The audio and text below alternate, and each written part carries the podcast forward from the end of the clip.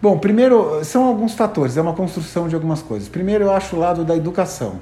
Eu acho que falta educação no Brasil eh, de empreendedorismo. Acho que o empreendedorismo podia ser muito mais. Só a educação a gente já conseguiria ter uma produtividade três vezes, quatro vezes maior. Isso para mim de cara. Segundo, são linhas de crédito de fomento, onde você fomenta o empreendedorismo e dá fôlego para que ele comece um negócio dele interessante. Se você junta essas coisas, é uma bomba muito positiva.